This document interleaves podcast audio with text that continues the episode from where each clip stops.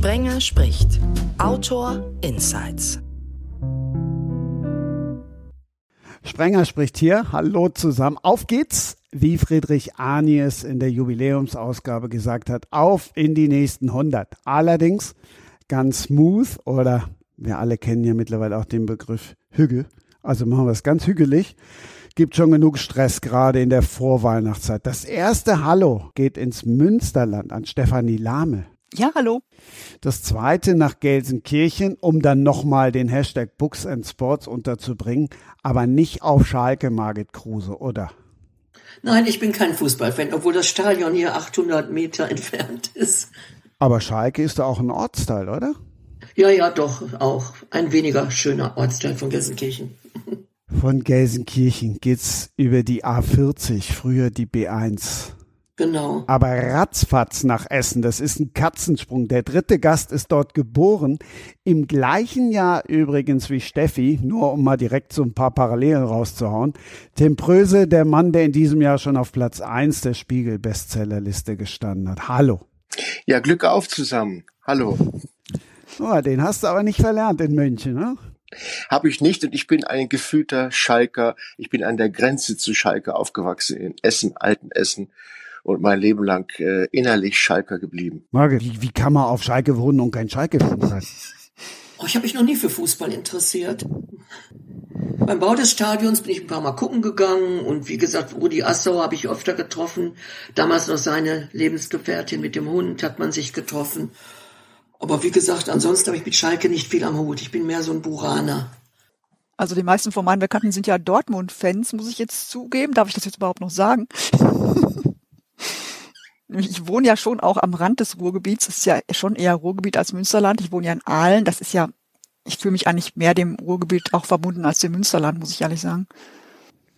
Aber das finde ich ja wiederum wunderbar, dass ich es mit zwei Ruhrgebietlerinnen zu tun habe heute. Ich bin seit 25 Jahren äh, im Exil in München, aber die Liebe zum Ruhrgebiet äh, wird immer größer in der Entfernung. Ich habe ja auch neun Jahre in München gelebt. Ich finde München ja schön, wirklich schön. Wenn du jetzt mal den Menschenschlag vergleichst, Münchner und Ruhrpöttler oder Ruhrgebietler. Ja, dann bist du natürlich direkter im Ruhrgebiet äh, zusammen, schneller zusammen und äh, ohne jeden Dünkel, ohne jede Unterschiede im besten Fall. Das stimmt schon. Aber wir haben ja als Ruhrgebietler gelernt, überall in den Wald so reinzurufen, wie es herausschallt. Und mit unserer Offenheit kommen wir auch äh, in München überall weiter. Denken denn die Münchner, dass das jetzt ein Hochdeutsch ist, was man als Ruhrpöttler spricht? Oder nehmen die schon auch wahr, dass es ein Dialekt oder ein so ist? Ähm, ja, das, sie nehmen vor allen Dingen wahr, sie nehmen vor allen Dingen wahr, Stefanie, dass es eine Einstellung ist, eine Lebenseinstellung. Ah und das finden mhm. die, glaube ich, ganz sympathisch. Mhm. Und ähm, ja, wir reden ja ein gutes Deutsch, wir schreiben ja auch gutes Deutsch, davon leben wir ja. Weiß nicht, ob, ob man das unbedingt so hört.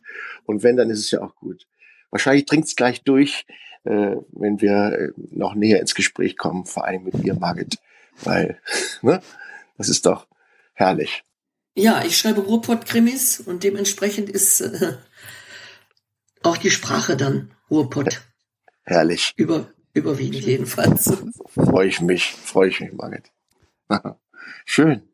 Kommt man mit der Sprache nicht den Leuten auch jetzt näher als jetzt mit dem doch arg harten Bayerisch? Also bloß nicht nachahmen, bloß nicht versuchen, bayerisch zu sprechen, äh, sondern bei uns zu bleiben. Äh, ob man mit der Sprache weiterkommt, weiß ich schon wieder nicht, aber mit der Art kommt man auf jeden Fall weiter mit der Art, die ja letzten Endes äh, unter Tage funktionieren musste und deswegen über Tage nach wie vor alle unterschiedlichsten Menschen erreicht.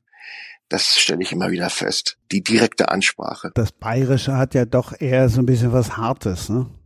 Nö, das finde ich nicht. Es ist für mich der Inbegriff von Gemütlichkeit, äh, von einer Wirtshausatmosphäre, bei, von etwas ländlichem hart finde ich es nicht. Ne? Nein. Wir können genauso hart sein aus dem Westen, finde ich. Wir sind ja auf Kohle geboren. Ich meine, wenn das nicht hart ist, weiß ich auch nicht. Aber wir sind weich im Herzen. Ne? Ja, aber so die Bayern sind ja auch recht umgänglich und ich finde, ich mag auch diesen Dialekt. Ich gehe ab und zu mal tauchen und da bin ich auch bei einer bayerischen, auf einem bayerischen Tauchschiff. Da sind auch sehr viele Leute aus Bayern, die da Tauchguide sind und ich fühle mich da immer wohl und ja, ja also ich finde es auch Schön. eigentlich eher gemütlich als hart. Schön. Ganz ehrlich, wenn da einer morgens Servus dir entgegengebrüllt hat, bin ich immer zusammengezuckt. Das klingt halt schon bisschen härter als das Tag auch. ich glaube, ich glaube, der Christian denkt in den FC Bayern München Kategorien. Da ist natürlich die Härte da und die, die mag ich auch nicht so gerne. Aber ansonsten weiß ich nicht genau, was daran hart sein soll. Sind, äh, Grierbeck sind die halt hier, aber hart sind die Leute nicht. Nee. Was ich dann auch nach vielen Jahren gemerkt habe, es hält halt auch, ne? Also das muss man schon sagen, da sind wir, ich bin ja nun Rheinländer, da sind wir dann wahrscheinlich doch eher so ein bisschen oberflächlicher, Klischees hin oder her, irgendwo kommen sie ja her. Ja, aber ich glaube, das liegt an uns, Christian. Das ist, glaube ich, mit der Sprache nicht zu verallgemeinern und auch nicht mit einem Dialekt, sondern liegt an den Charakteren. Und äh, manchmal begegnen wir eben, ja, Seelenverwandten. Und von denen erzählen wir auch Jahre später noch. Und die äh, halten den Kontakt zu unserer Seele, nicht zu unserer Sprache. Ihr merkt schon, der Mann hat Zugang zum Menschen. Da sprechen wir gleich noch drüber. Was ja ein wunderschönes Wort ist, ich komme jetzt nochmal mit einem Wort daher, ist mhm. dieses Stade Zeit. Und da wir eben schon gesagt haben, die Vorweihnachtszeit, wie Start, also ruhig, still, ist sie denn oder war sie denn bisher? Es fängt jetzt langsam an, Start zu werden und darauf freue ich mich. Äh, es war viel los. Ich komme jetzt gerade aus Dessau. Da hatte ich einen Auftritt mit äh, Dieter Hallervorden. Wir machen immer zusammen ein Bühnenprogramm. Ich leite so durch sein Leben und da hat er gerade ein neues Theater eröffnet, was man so mit 87 so halt so macht, sein drittes Theater im Leben eröffnen. Und ähm, ja, da war noch mal viel Action, Doppelvorlesung äh, nachmittags und abends viele andere Lesungen. Jetzt ist nur noch eine übrig in diesem Jahr und dann freue ich mich auf die Ruhe vor dem Neustart. Das ist schon was Herrliches. Ja, also ich freue mich auch schon sehr auf ein paar ruhige Feiertage und naturgemäß ist es bei uns davor noch einmal etwas stressig, weil mein Arbeitgeber zwischen Weihnachten und Neujahr auch schließt und dann auch alles vorher möglichst abgearbeitet werden soll. Und da bin ich jetzt dann sehr froh, wenn da mal ein paar freie Tage dazwischen sind. Und ich habe auch schon mit ein paar Bekannten und Freunden einen Urlaub über Silvester gebucht auf Armeland und da freue ich mich auch schon sehr drauf. Ja, ich habe noch vier Lesungen hinter mich zu bringen, überwiegend bei alten Leuten aus Weihnachtsbüchern, was ich immer sehr, sehr gerne mache. Die Atmosphäre ist immer so schön. Mit Plätzchen, Glühwein und so weiter. Und dann fahren wir über äh, Silvester auch weg ins Sauerland, wo es ganz ruhig ist, wo nicht geknallt wird, weil mein Hund da so Angst vor hat. Und da erhole ich mich dann auch ein bisschen und schaue mal aus andere Fenster.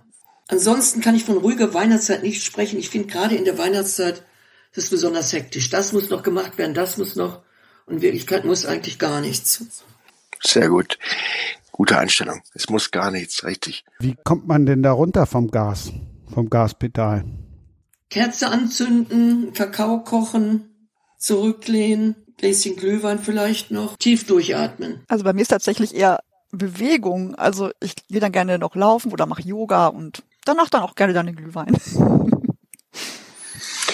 Ja, und ich glaube, wir alle drei, wir wollen ja gar nicht so unbedingt immer vom Gas kommen, weil äh, als Autor äh, bist du ja immer in deinen Geschichten. Du hast im Grunde genommen keinen richtigen Feierabend oder keinen Urlaub, sondern du hast ja immer was im Kopf, auf dem Herzen, äh, was du schreiben willst. Und das ist ja auch was durchaus Beruhigendes und Schönes. Es ist ja keine, keine Hektik in dem Sinne, wie andere Menschen sie haben.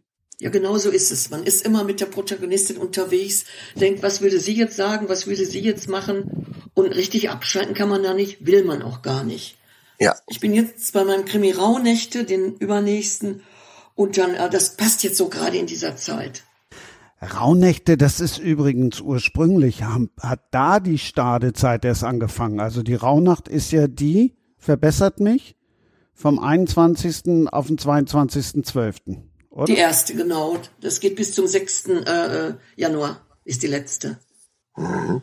Meine Tochter hat mich da drauf gebracht, die ist ein ganz großer Fan, die räuchert das ganze Haus aus. Der Mann wollte schon immer ausziehen. Aber es äh, bringt viel. Ja, da gibt's ja mehrere Rituale. Das finde ich auch sehr spannend. Kommen die denn auch dann in dem Krimi vor? Oder ja, natürlich. Jeder, äh, tun? Jedes Kapitel fängt damit an, was in dieser Nacht passiert, was Aha, man machen herrlich. soll, was man sich äh, verinnerlichen soll. Und in der letzten Nacht wird das dann aufgeklärt. Ah, schön. Der kommt dann im nächsten Jahr?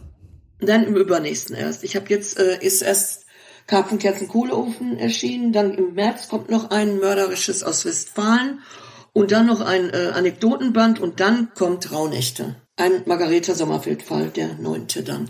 Oh, ja, das ist ja super. Du schreibst ja fast genauso viel wie Tim. Ja, so ein Jahr meistens. Jetzt, jetzt zu Corona, da hat mir das mehr Zeit gebracht, da habe ich dann auch schon mal zwei geschafft.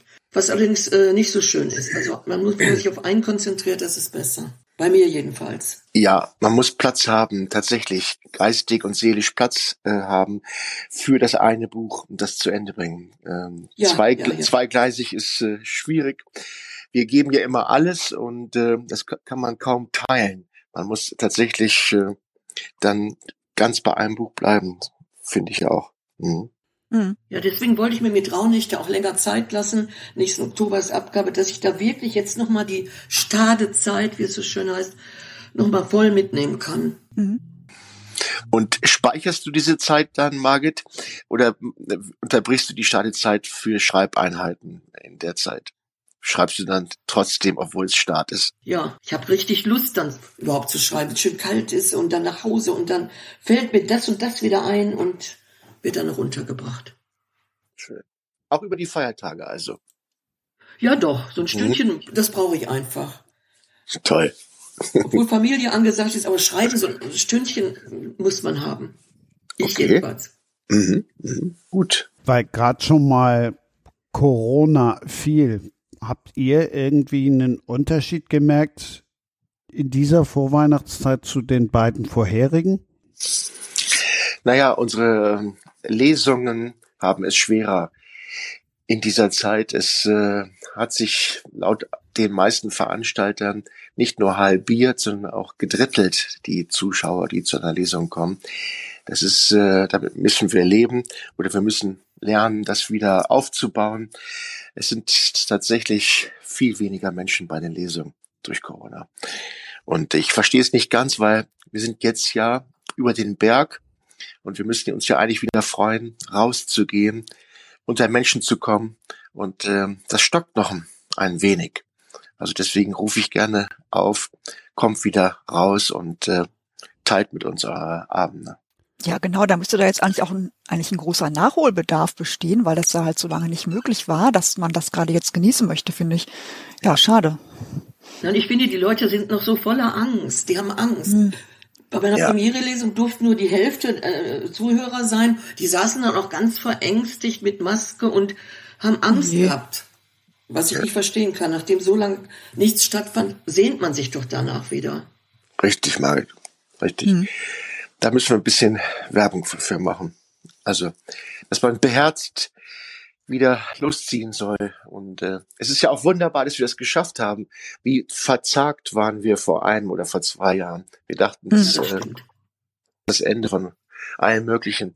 Dass wir das geschafft haben, was für ein Wunder. Ja, Im Griff zu kriegen. Ja. ja, das stimmt. Und es gab ja auch lange Zeit einfach keine Veranstaltung. Es ist ja jetzt wieder viel besser und es gibt ja die Angebote und ich finde, die muss man jetzt auch mal nutzen. Ich habe auch schon von vielen Lesungen gehört, die einfach jetzt rausgefallen sind, weil sich zu wenig Leute angemeldet haben. Es ist ja so schade. Also da müssen wir wirklich Werbung machen. Ja, da muss man die Angst doch mal überwinden und wenn ja. auch mit Maske trotzdem hingehen. Ja, man kann ja mit Maske auch zuhören, ist ja kein Problem. Ja, eben. Obwohl wir natürlich lieber die Reaktion sehen unserer Zuhörerinnen und Zuhörer. Das ist natürlich für uns einfacher, als wenn wir in äh, zwei Drittel bedeckte Gesichter sehen. Das ist natürlich nicht ja, so einfach zu ja. lesen wenn keine Reaktion zu erkennen ist. Weil die Reaktion der Augen erkennt man ja nur auf fünf Meter Abstand. Ich zumindest, weil ich kurzsichtig bin. Ja, kenne ich. ja, man braucht so ein bisschen äh, den Mund, um zu sehen, mhm. kommt das an, was ich da äh, vortrage. Tim, deine Termine finden wir relativ simpel auf www.timpröse.com. Bei euch, Steffi, wie ist es bei dir, Margit? Ja, bei mir auf der gemeiner Homepage stehen meine Termine. von den Lesungen. Ja, von mir steht jetzt noch nichts irgendwo, aber ich bin bei Instagram zu finden, da werde ich immer aktuell berichten, wenn was ist. Meine nächste Lesung ist allerdings erst am 14.02., da ist noch ein bisschen hin. Und ja, meine Website muss ich mal aktualisieren. Facebook habe ich dich da auch gefunden. Ja, Facebook, Facebook bin ich auch, da bin ich aber gar nicht mehr aktiv, aber da werde ich auf jeden Fall auch noch die Termine reinsetzen, dann irgendwie zwei, drei Wochen vorher. Ich glaube, so die ganzen Büchermenschen sind alle eher jetzt tatsächlich eher ähm, auf Instagram, ne? Ich habe immer den Eindruck, Facebook, da wenn ich irgendeinen Schrott poste zum Fußball, da drehen sie immer alle durch.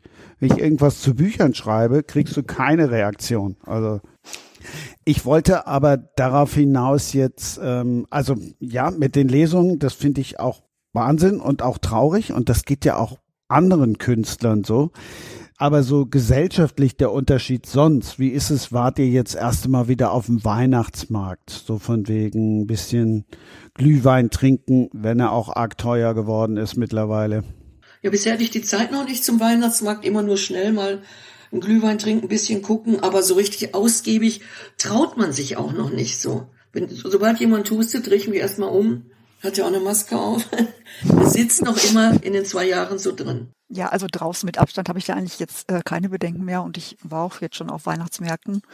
Und ja, es gehört einfach auch, finde ich, für mich dazu zum Advent. Ja, das stimmt. Das gehört auch dazu. Tim, du wohnst nun da, wo einer der schönsten Weihnachtsmärkte ist. Ja, aber ich finde die Stadt auch so schon so schön. Ich äh, genieße sie lieber, wenn nicht so viele Menschen auf einem Punkt stehen. Und äh, ja, wenn dann, wenn ich unterwegs bin, ist es eine gute Gelegenheit, um draußen schnell was zu essen und Glühwein zu trinken.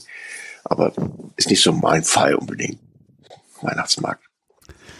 So Ende des Jahres blickt man ja auch gerne mal zurück auf jetzt besondere Begegnungen. Habt ihr spontan eine im Kopf? Oh, ich habe jeden Tag viele Begegnungen. Ich gucke den Leuten aufs Maul, ich setze mich in Cafés und gucke, wie die Leute sich unterhalten. Aber so eine spezielle eigentlich nicht. Also was mir so spontan einfällt, ich war im ähm, Sommer in Irland unterwegs mit meiner Schwester und meiner Nichte und man sagt ja immer so, also manchmal werde ich ja so gefragt, ja, kennst du denn die Leute wirklich oder nur aus dem Internet? Und dann sage ich ja, also ich kenne die aus dem Internet, aber es ist schon für mich auch wirklich. Und ich habe tatsächlich eine Frau aus dem Internet kennengelernt, die da ein Hostel betreibt, also eine Unterkunft. Und die habe ich dann spontan angeschrieben, als wir in Irland waren und gefragt, ob sie noch einen Platz für uns frei hat. Und hat gesagt, ja, ich habe was ganz Besonderes, da kommt aber auch nicht jeder rein. Jetzt nur du, weil ich dich ja kenne, also jetzt auch nur aus dem Internet, aber wir haben uns wirklich schon Jahre schon vorher immer oft unterhalten über Irland, unser, unsere Leidenschaft. Und da hat sie uns ein wunderschönes Tiny House mit einer grandiosen Aussicht dann da angeboten für einen sehr günstigen Preis. Und das war einfach, das war für mich also einer der Höhepunkte des Urlaubs. Jetzt nicht nur wegen der Unterkunft, sondern weil ich sie auch jetzt in echt, im echten Leben dann kennengelernt habe. Und es war wirklich, als würden wir uns schon wirklich lange kennen. Und das hat mir echt gezeigt, dass diese Internetsachen, die bringen schon auch Nähe. Es kann es zwar nicht ganz ersetzen, diese persönlichen Begegnungen, aber es ist schon eine wirklich gute Sache und das hat mir schon, das hat mich schon, hat mich wirklich berührt, diese Begegnung. Ich freute mich über Begegnung mit einem Menschen, den es eigentlich gar nicht mehr geben konnte, mit einem Hundertjährigen. Wir haben den hundertsten Geburtstag von ihm auch gefeiert, jetzt im September. Das ist mein Hans Erdmann Schönbeck. Das ist der Held äh, meines diesjährigen Buches. Ähm, das ist der letzte lebende Stalingrad-Veteran gewesen, der noch von Stalingrad, von der schrecklichsten Schlacht des letzten Jahrhunderts erzählen konnte und der auch äh, im Widerstand gegen Hitler war bei den Männern des 20. Juli, dass es den gegeben hat bis vor kurzem, bis er starb vor vier Wochen. Das war für mich ein Wunder. Und es war auch für mich ganz persönlich ein Wunder, weil das Buch ein Spiegelbestseller Nummer eins wurde über sein Leben in diesem Jahr.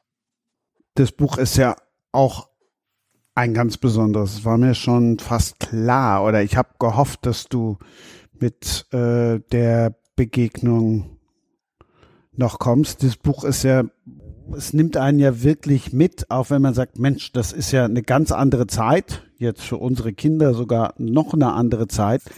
Aber wie wichtig ist das gerade auch noch jetzt für dich und vielleicht, wenn alle, die das Buch lesen, auch für die, die es lesen, dass es noch diesen Augenzeugen gab?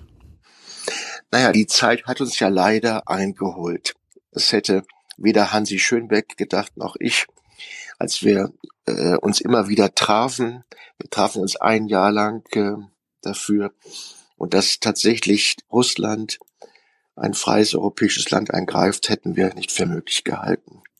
Dieser Mann hat eben dieses Land ja auch angegriffen in seiner Jugend. Äh, Hitler hat ja nicht nur Russland angegriffen, sondern die Ukraine, die damals dazugehörte.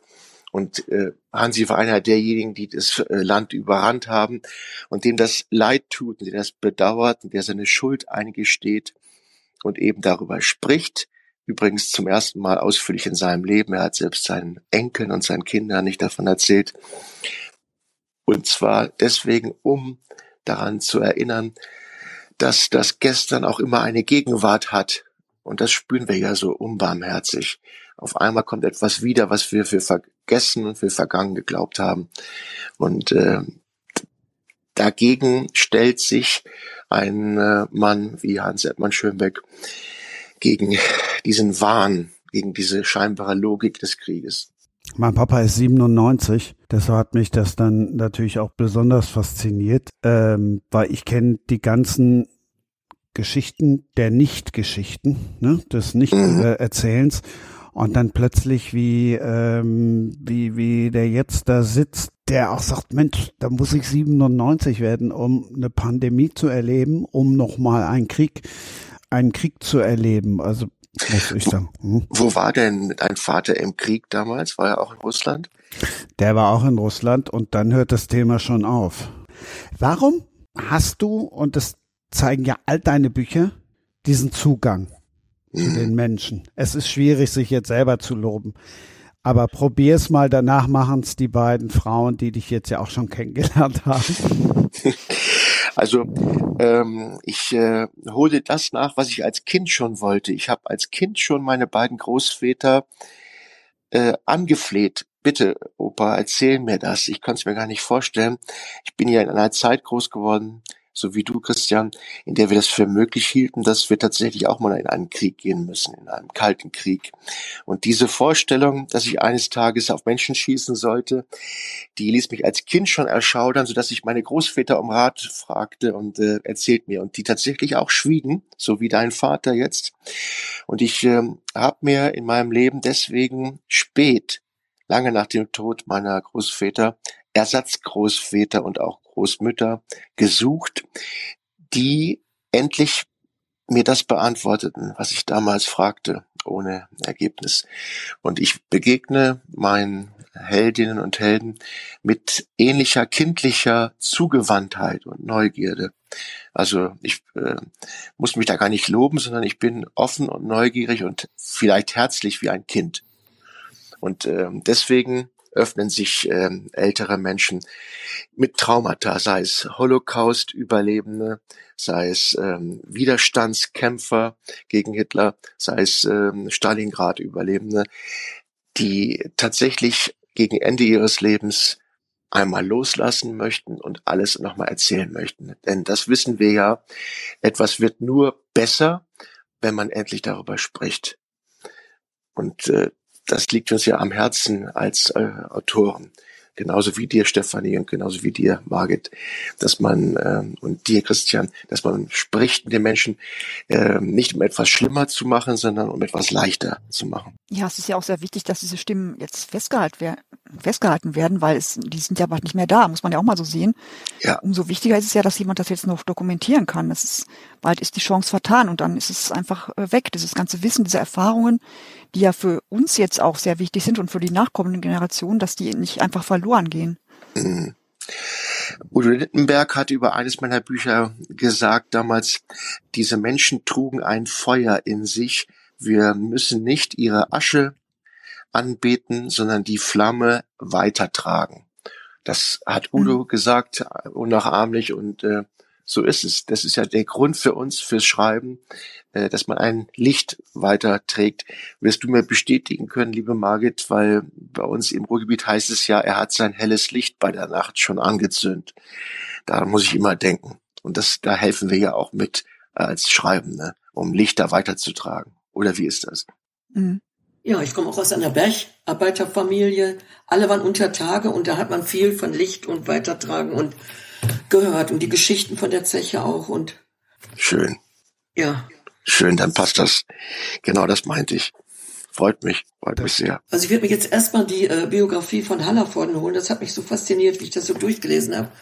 Weil ich sowieso gerne Biografien lese, werde ich mit dieser mal jetzt weitermachen. Freut mich, Margit. Freut mich. Die ist gerade in der aktualisierten Form erschienen, weil die schon fünf Jahre alt war. Jetzt hat er mir noch ein paar neue Klopper erzählt aus dem Leben und deswegen haben wir es neu aufgelegt. Aha, gut zu wissen. Das habe ich hier auf dem Zettel stehen, tatsächlich.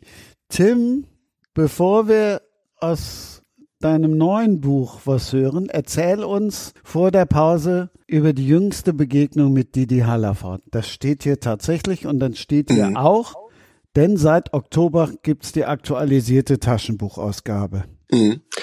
Ja, vor ein paar Tagen waren wir in seinem neu gegründeten mitteldeutschen Theater in Dessau, da wo er herkommt. Ja. Und er ist ja aus dem Osten gefliehen in den Westen und es ist berührend, dass er jetzt nach einigen Jahrzehnten dort wieder was gründet und nach Hause kommt. So ein Mann wie er ist ja immer im Theater zu Hause. Und dort waren wir mit der aktualisierten Neuauflage des Buchs Hallervorden, ein Komiker macht ernst, weil er unter anderem mir ein Geheimnis verraten hat vor einem Jahr. Das war ungefähr nach einer Vorstellung nach dem dritten, vierten Bier. Da erzählte er mir, dass er eine ziemlich schwere Auszeit hinter sich äh, gebracht hat. Und ähm, diese Geschichte dieser Auszeit durfte ich aufschreiben. Er hat sich selber damals vor einem Jahr eingewiesen in eine psychiatrische Klinik, weil er suchtkrank war. Er hatte eine Suchtkrankheit nach Schlaftabletten und eine Depression. Und äh, die hat er dort erfolgreich bekämpft und ist jetzt wieder genesen. Hallervorden ist deswegen so großartig und kann uns deswegen so anrühren, sowohl im heiteren als auch im tiefergehenden, weil er das alles in sich trägt, weil er ähm, auch die das Dunkel, die Schattenseiten äh, so sehr in sich beherbergt. Und darüber spricht er in der Neuauflage. Darüber spricht er auch sonst nirgendwo. Ich habe ja probiert, ihn noch mit in diese Runde zu holen, zumindest zu diesem Part. Mhm. Ja, das war ein Geschenk äh, von ihm an mich für das Buch, dass es wirklich exklusiv äh, jetzt dort nachzulesen ist. Also, jetzt wisst ihr schon mal ein Geschenk zu Weihnachten. Margit schenkt sich das selber. Wir machen dann gleich mit noch mehr Geschenken weiter. Und kommen dann jetzt nochmal tatsächlich mit einem Zitat von Didi Hallervorden wieder. Tim Pröse hat es geschafft, mich zu öffnen. Manche Dinge, nach denen er mich gefragt hat, überraschten mich. Nicht nur seine Fragen, sondern auch meine Antworten. Das ist ja nur eins von vielen, vielen lobenden Zitaten. Hm, wenn ihr das hört, Margit, Steffi, reizt euch dann auch vielleicht mal Biografie, also zu schreiben, nicht zu lesen?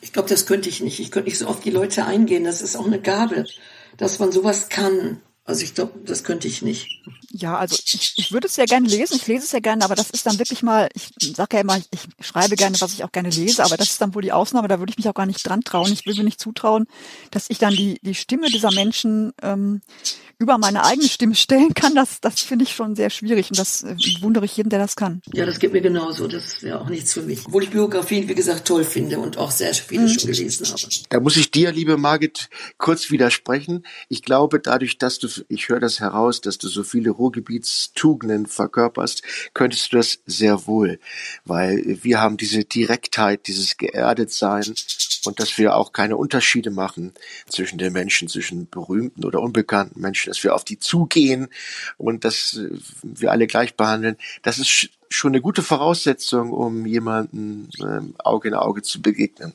Also ich glaube, du könntest das auch. Oder liege ich da falsch? Ich könnte es ja mal versuchen.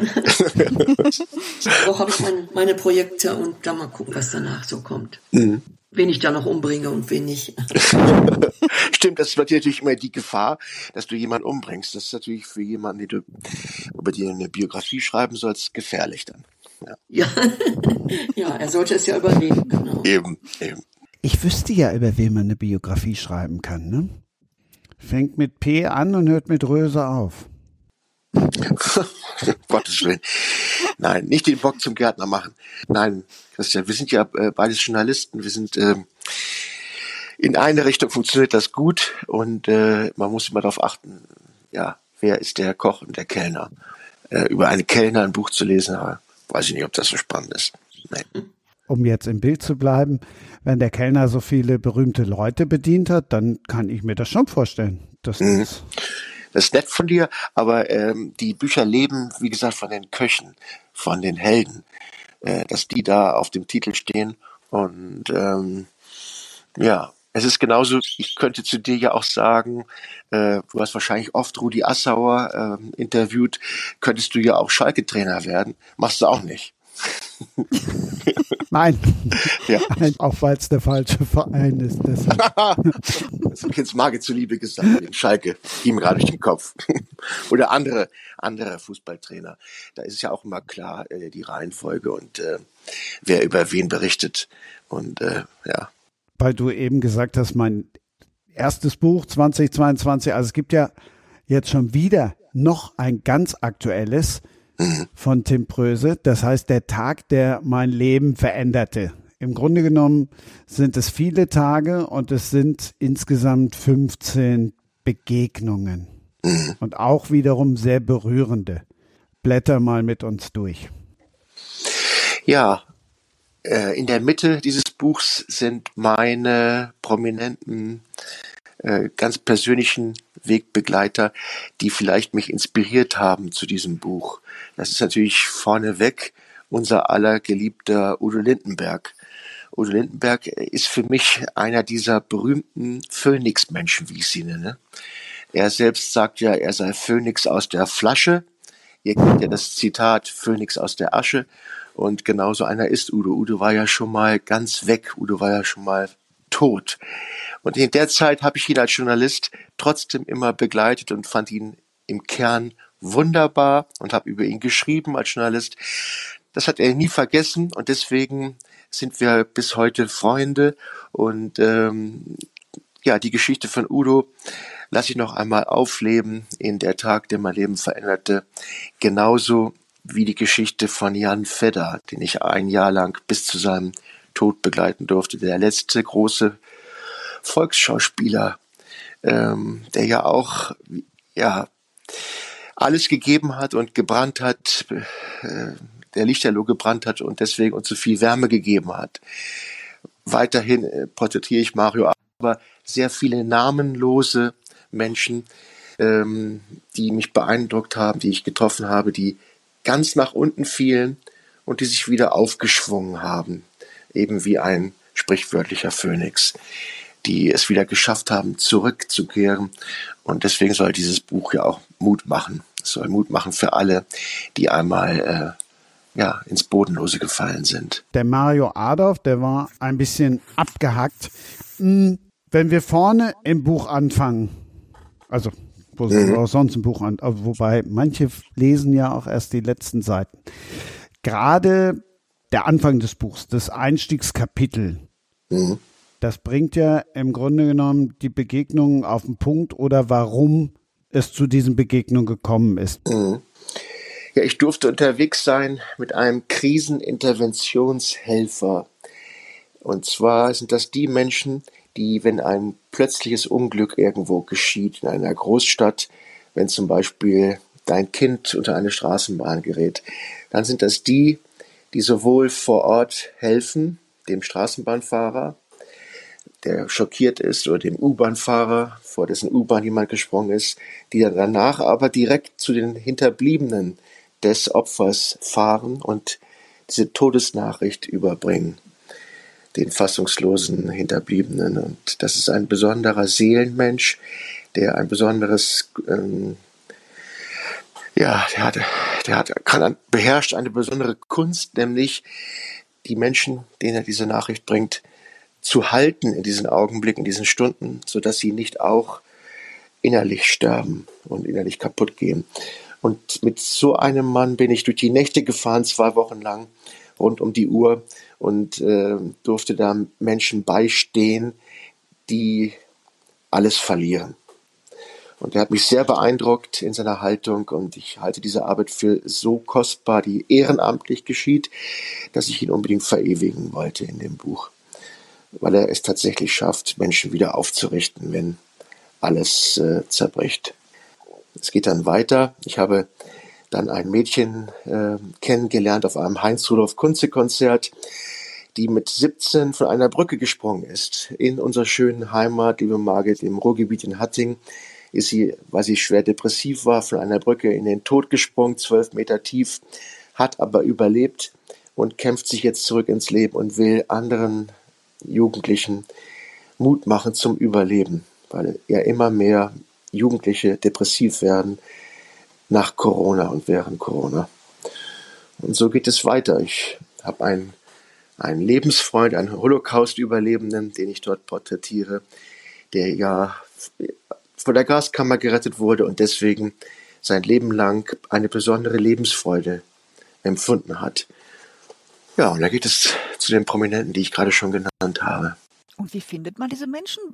Begegnen die dir zufällig oder jetzt wie auf dem Konzert oder, oder suchst du aktiv nach denen oder wie, wie geht das? Mhm. Ja, zufällig. Ich, ich, glaube, dass es gar keine Zufälle gibt im Leben. Äh, ich weiß nicht, wie man das nennt, Schicksal oder Fügung. Aber wenn wir so durch die Gegend sehen, sehen wir ja mit offeneren Augen als andere. Wird euch genauso gehen, liebe Kolleginnen, dass man etwas stärker wahrnimmt. Und dann fällt dir ein Mädchen im Rollstuhl auf einem Konzert unter tausenden Menschen eher auf als anderen. Und dann sprichst du sie an. Und bei mir kommt noch hinzu, erschwerend hinzu, dass ich äh, drei Jahrzehnte lang Journalist bin und ähm, solche Menschen immer gesucht habe aus äh, Sympathie, aus Liebe zu diesen Menschen. Ich habe sie also tatsächlich auch oft ausgegraben und äh, nach ihnen gefahndet. Ähm, mhm. Also nicht nur im Privaten zufällig, sondern auch professionell. Melden die sich auch mal von selbst? Äh, leider, leider kommt das selten vor. Wer sich von selbst gemeldet hat, das war Jan Fedder. Den kannte ich von einem anderen Termin. Der hat tatsächlich von sich selbst aus angerufen, willst du mein Leben aufschreiben. Das war eine Sternstunde, aber das passiert auch, glaube ich, nur einmal im Leben. Wie, dann klingelt das Telefon und. Mhm. Ja, gibt's nur einmal im Leben. Er hat den Verlag angerufen, wie meine äh, Nummer denn ist, und dann rief er an. Ja. Kann man es kaum für möglich gehalten, weil es wurde ja auch Zeit. Es wurde auch Zeit. Der Mann wusste, dass er nicht mehr lange leben wird, vielleicht. Und dann hatten wir uns beeilt, das noch hinzukriegen. Ich brauche immer ein Jahr lang, um die Menschen zu begleiten, um ihnen gerecht zu werden. Und tatsächlich haben wir es geschafft. Und mit dem, dass wir es geschafft haben, dass ich ihm das Manuskript geschickt hatte, äh, starb er dann auch. Das, auch deswegen wurde das Buch äh, vor zwei Jahren auch ein Nummer eins Bestseller, weil die Menschen sich natürlich unglaublich freuten, dass von diesem beliebten Volksschauspieler etwas übrig geblieben ist, was er noch erzählen wollte. Das Buch hat ja den Titel Der Tag, der mein Leben veränderte. Mhm. Der Untertitel heißt von Menschen, die aus tiefster Krise zu sich selbst fanden. Mhm. 15 Begegnungen, die Mut machen. Haben die an dem Tag des Kennenlernens oder an den Tagen des Kennenlernens mhm. tatsächlich direkt Mut gemacht? Ja. Oder anders formuliert, um den Titel zu benutzen, wie sehr haben die dein Leben verändert? Mhm. Die haben tatsächlich von Anbeginn, von der ersten Begegnung an, Mut ausgestrahlt, etwas Besonderes, hatte eine besondere Aura um mich herum. Und du hast recht, Christian, das ist das Wunderbare, sie haben alle auch mein Leben verändert. Sie sind von den vielen hundert Menschen, die ich traf, diejenigen, die am meisten Durchschlagskraft besessen haben, so dass ich wagte, auch wenn ich sie vor Jahren kennengelernt habe, jetzt der Öffentlichkeit zu präsentieren, weil ich glaube, dass wenn man von ihnen liest, dass diese Aura sich überträgt auf die Leserinnen und Leser. Ähm, das meine ich mit Durchschlagskraft, dass man sofort versteht, aha, deswegen sind die in dem Buch, weil die was weiterzugeben haben, weil die eben die Flamme weitertragen. Es klingt oder es könnte jetzt sein, dass jemand denkt, die Bücher, das sind Interviews, abgedruckte Interviews. Mhm. Ja, ich äh, führe Interviews mit diesen Leuten, wie gesagt, ein Jahr lang, aber nicht nur das, sondern ich begleite sie wirklich in ihrem Alltag, äh, um dann äh, über sie so schreiben zu können, wie das meine Kolleginnen auch tun. Ihr macht es dann äh, fiktiv, ihr stellt euch vor, was die äh, Protagonisten erleben. Ich bin Journalist und ich äh, bemühe mich, das tatsächlich so wiederzugeben, wie es wirklich passiert ist. Und ähm, manchmal ist es genauso spannend wie in einem Roman, den man sich ausdenkt. Ähm, und ich halte es mit Egon Erwin Kisch, der gesagt hat, nichts ist spannender als die Wirklichkeit. Also was die Wirklichkeit äh, so bietet, das kann man sich kaum ausdenken. Das ist, kennen wir ja leider manchmal und manchmal auch zu unserer Freude oder zu unserer Spannung. Wenn ich zum Beispiel einen Satz finde, wie Vögel kreisten über der Szenerie, Krähen, auf der mhm. Suche nach dem, was übrig geblieben war. Also wir sind weit, weit weg, das merkt ihr spätestens jetzt, von abgedruckten oder transkribierten, so heißt es ja so schön, Interviews, sondern es sind einfühlsame Begegnungen, die auch noch einfühlsam und wunderbar niedergeschrieben sind. Also du liest es und du fühlst dich dabei. Das freut mich, Christian. Äh, wobei dieses Beispiel mit, mit den Vögeln natürlich nicht so viel mit den Menschen zu tun hat. Da ging es tatsächlich um jemanden, der sich vor einen Zug geschmissen hat und äh, die Vögel tatsächlich dann das, was von den Menschen übrig blieb, sich geholt haben nach ein paar Stunden. Und ähm, es geht dann, das ist nur ein Randdetail, äh, wo es ja um so ein Phänomen geht. Da geht es zu den Menschen hin ins Wohnzimmer der Mutter der Hinterbliebenen, die jetzt gerade erfährt, dass ihre Tochter äh, auf diesem Bahngleis geblieben ist.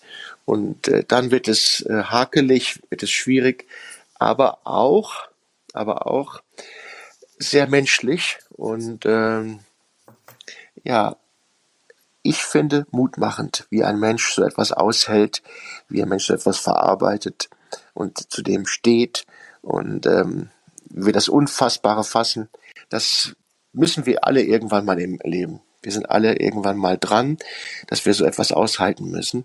Und das habe ich halt versucht mir vorzustellen. Oder ich habe auch, ich möchte, wollte das schon vorher einmal miterleben. Ich, wollte einmal Reporter sein. Nichts aus Sensationsgier. Mich interessiert nicht, äh, mich interessieren nicht die Krähen, die du gerade zitiert hast, sondern eben die Menschen, die damit leben müssen. Die Krähen habe ich auch nur deshalb zitiert, ja. weil die jetzt aus jedem ja. Krimi, der in Schottland oder Stimmt. im Nebel des Ruhrgebiets. Stimmt. Den kannst du überall finden. Deshalb war das. Mhm. Aber deswegen hat er hier in dem Sinne eine andere Bedeutung, ja. Mhm. Sind diese Lebensgeschichten dann, die können dann ja auch dann quasi dann eine Vorbereitung auf etwas sein, was einem selber auch zustoßen kann? Oder habe ich das jetzt nicht so ja. richtig verstanden? Mhm. Ja, Stefanie, genau. Äh, Im Grunde genommen will ich mich auf etwas gefasst machen. Mhm. Äh, ich habe bis jetzt ein gutes Leben gehabt und nur ähm, relativ sanfte Schicksalsschläge erlebt. Aber äh, wir alle, die wir ja nachdenken und reflektieren und vielleicht deswegen ja auch schreiben, das geht euch ja genauso. Wir alle versuchen uns auf das äh, vorzubereiten, was mal ganz schwierig werden wird. Mhm. Ähm, damit wir sind praktisch ja man erwartet es praktisch von uns, dass wir, die wir Schicksale schreiben, dass wir vorbereitet sind auf den Tag X oder auf die verschiedenen Tage X. Dass wir ein bisschen uns mehr damit beschäftigen, uns schon herantasten. Fast wie es ein Arzt äh, tut, der äh, mit äh, kranken, verletzten Menschen es zu tun hat. Der bereitet sich innerlich auch vor, sofern man das überhaupt kann zumindest hat man damit eine Berührung, man ist in Berührung gekommen mit solchen mhm. Menschen. Anders als diejenigen, ähm, ja, die was ganz anderes tun, was weiter entfernt ist von den Menschen. Margit, bist du dadurch dem Tod näher, wenn du über Mörder schreibst? Ja, doch. Man stellt sich das schon vor, was einem selbst noch passiert und oder passieren kann, doch. Denkst du dann jetzt eher über den Tod eines als Opfer eines Raubüberfalls nach? Ja, ich denke da schon mehr an, äh, an einem Opfer, das ein Mann der, oder eine Frau zum Opfer wurde. Und ich denke eher an die alltäglichen Katastrophen. Ähm, deswegen bin ich auch kein Krimileser, weil ich äh, die ganzen äh, schwierigen, wirklich äh, tragischen Erlebnisse in der Realität ja jeden Tag in der Zeitung lese. Ähm, jenseits der Mordfälle, die uns ja auch unterhalten sollen, die ja für Spannung äh, sorgen sollen, äh, interessiere ich mich für diejenigen, ja, die zu unserem Alltag gehören oder durch unseren Alltag bedingt sind. die ähm, wegen etwas ähm, geschehen, woran unsere Gesellschaft krankt, zum Beispiel, ja, der Vereinsamung, der Vereinzelung und sowas. Ähm, ja, das interessiert mich als Journalist immer ein bisschen mehr als ein raffinierter, unterhaltsamer Mord. Ja, aber das wird doch in Krimis auch oft aufgegriffen, diese ähm, Sachen, die uns im Alltag auch begegnen können, finde ich. Also das ist ja oft, oft schon auch gesellschaftskritisch und da werden ja auch die ähm, psychischen Hintergründe oft beleuchtet in dem Krimi. Und ich denke, dass man da auch noch mehr Menschen mit erreichen kann als nur mit ähm, True Crime Sachen zum Beispiel. Das, ja, ich finde eigentlich schon, dass Krimis das schon auch widerspiegeln, unsere Realität.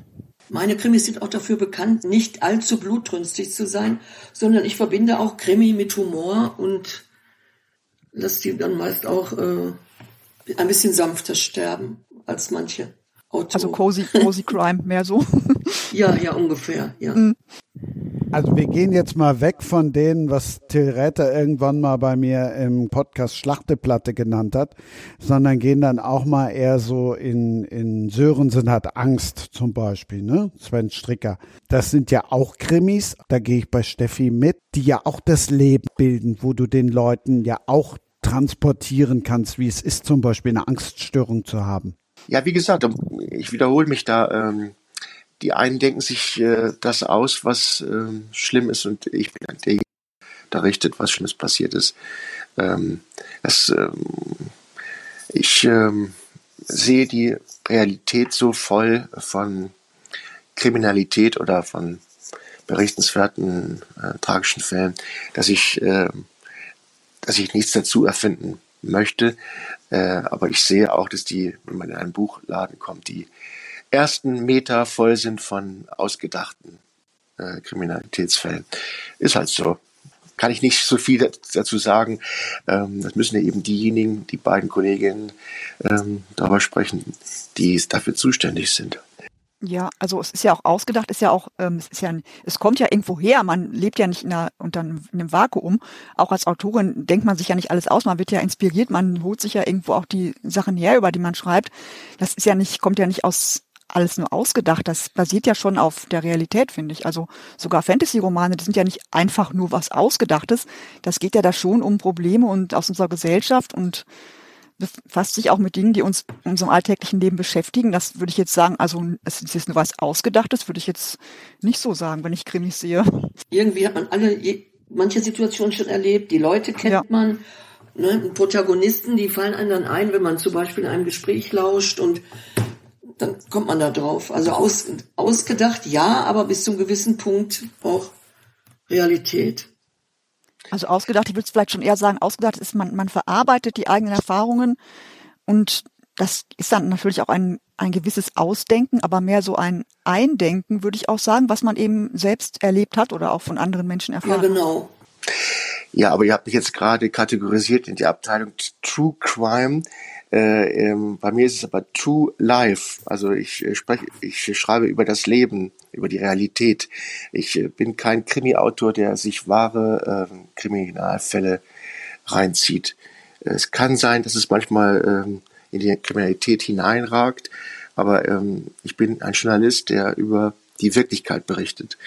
Und äh, eure Abteilung ist Fiction. Es ist das, was man sich eben äh, überlegt zum Schreiben. Das ist gar, gar keine Kritik, sondern das ist ähm, eben der Unterschied. Alles hat seine Berechtigung. sieht man ja auch an dem Erfolg ähm, der fiktionalen Stoffe. Ja, ich würde das gar nicht so, so genau abgrenzen wollen. Also die Realität spielt in Fiktion hinein, aber manchmal auch die Fiktion in die Realität. Also das ähm, ist jetzt nicht so, würde ich jetzt gar nicht so strikt voneinander trennen. Wir können es ja einfach mal ausprobieren, indem Tim uns jetzt das Kapitel über den letzten Kumpel näher bringt und danach Margit dann mit ihrem Krimi ansetzt und draufsetzt und sagt, Mensch, genau das steht bei mir so. Oder auch nicht. Hm. Ja, da gebe ich zu bedenken, dass äh, bei diesem Kapitel über den Kumpel es wirklich um eine sehr schwierige Realität geht, eine sozial schwere Realität. Der Mann verliert ja seinen Job und äh, im Verlauf dieser Geschichte verliert er auch einen geliebten Menschen. Und das jetzt äh, weiter in einen Krimi, ähm, wird wahrscheinlich nicht gehen. Das ist eben genau das, was ich gerade sagte. Man kann gerne einen Krimi sich überlegen und aufschreiben, aber äh, ihn zu mischen mit einem realen Fall, das kann ich dem äh, Bergmann gar nicht antun. Das geht nicht. Ich kann gerne darüber erzählen, aber man kann jetzt nicht sagen, ja, und dann äh, ist er in einen Mordfall verwickelt oder sowas. Das möchte ich nicht. Nee, so war das jetzt nicht gemeint. Dann nimm uns einmal mit in das Kapitel Der letzte Kumpel, weil wir damit dann wieder in der Region sind, wo wir ganz zu Beginn mhm. mal waren und wo wir dann gleich mit Margit noch mal tiefer eintauchen wollen im Ruhrgebiet. Ja. Ja, als Kind des Ruhrgebiets war es eine Ehre, dass ich einmal im Leben äh, einen echten Bergmann begleite. Und äh, den durfte ich begleiten auf Prosper Haniel, kurz bevor die letzte Schicht dort gefahren wurde. Und das war der Peter Machatzek, der hat mich mitgenommen in die Tiefe, in seinen Stollen hinein. Und einen Tag lang hat er mich da durchgeleitet. Und das ist natürlich äh, atemberaubend spannend gewesen, äh, diese Enge, diese Tiefe, diese Hitze da unten einmal mitzuspüren, aber gleichzeitig auch diesen unglaublichen Teamgeist, dieses äh, Kumpelphänomen zu erleben, wie die Menschen dort ausgerechnet leider nur unter Tage, leider viel zu wenig über Tage, so eng zusammenstehen. Also wenn man das erlebt hat, wie die sich gegenseitig helfen, sowas wünscht man sich direkt über Tage, äh, ja, überall in Deutschland. Und äh, damit nicht genug. Er hat mir dann erzählt, äh, wie es auf ihn persönlich wirkte, dieser Zusammenhalt oder wann er ihn besonders brauchte. Und das war, als er als relativ junger Mann seine Frau verloren hat äh, an Krebs und ähm, plötzlich alleine dastand und eben doch nicht alleine war, wenn er unter Tage fuhr, weil da auch seine Kumpel so unglaublich sich solidarisierten mit ihm und ihn so wunderbar trösteten und er äh, in dem Moment des schlimmsten Verlustes ähm, trotzdem gehalten und geborgen war. Und ähm, das verkörpert dieser Mensch für mich. Er ist dann wieder einer der Phoenix-Menschen. Also das ist dann mein True Crime. Äh, er hat zwar was Schlimmes erlebt, aber äh, die Wahrheit zeigt mir, ähm, dass man sowas sehr gut überleben kann. Und mir geht's immer ums Überleben, nicht ums Sterben, sondern äh, wie komme ich da wieder heile heraus oder wie rette ich etwas von mir aus auch von meiner Seele die beschädigt ist und die äh, verletzt ist und angegriffen wurde, wie ähm, kitte ich das wieder zusammen? Und das ist äh, unvergleichlich, das wird mir Margit bestätigen, ähm, dass die Ruhrgebietsmenschen da eine besondere Fähigkeit haben, äh, jemanden wieder zusammenzusetzen und ihn zu unterstützen. Deswegen habe ich so gerne über Peter geschrieben in dem Kapitel meines Buchs Der Tag, der mein Leben verändert.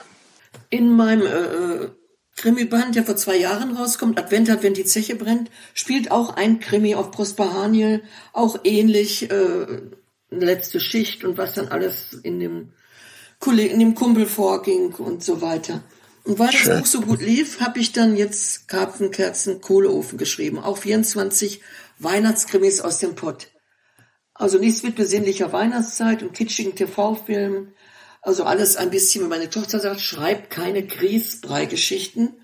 Und so sind das dann auch keine geworden. In 24 Kurzkrimis aus dem Pott, die spielen von Wesel bis Hamm, von Mal bis Hagen, Duisburg, Dortmund, Essen, Bochum, entpuppen sich Ruhrpott-Prinzessinnen und Prinzen als Mörder, Banditen und Verbrecher.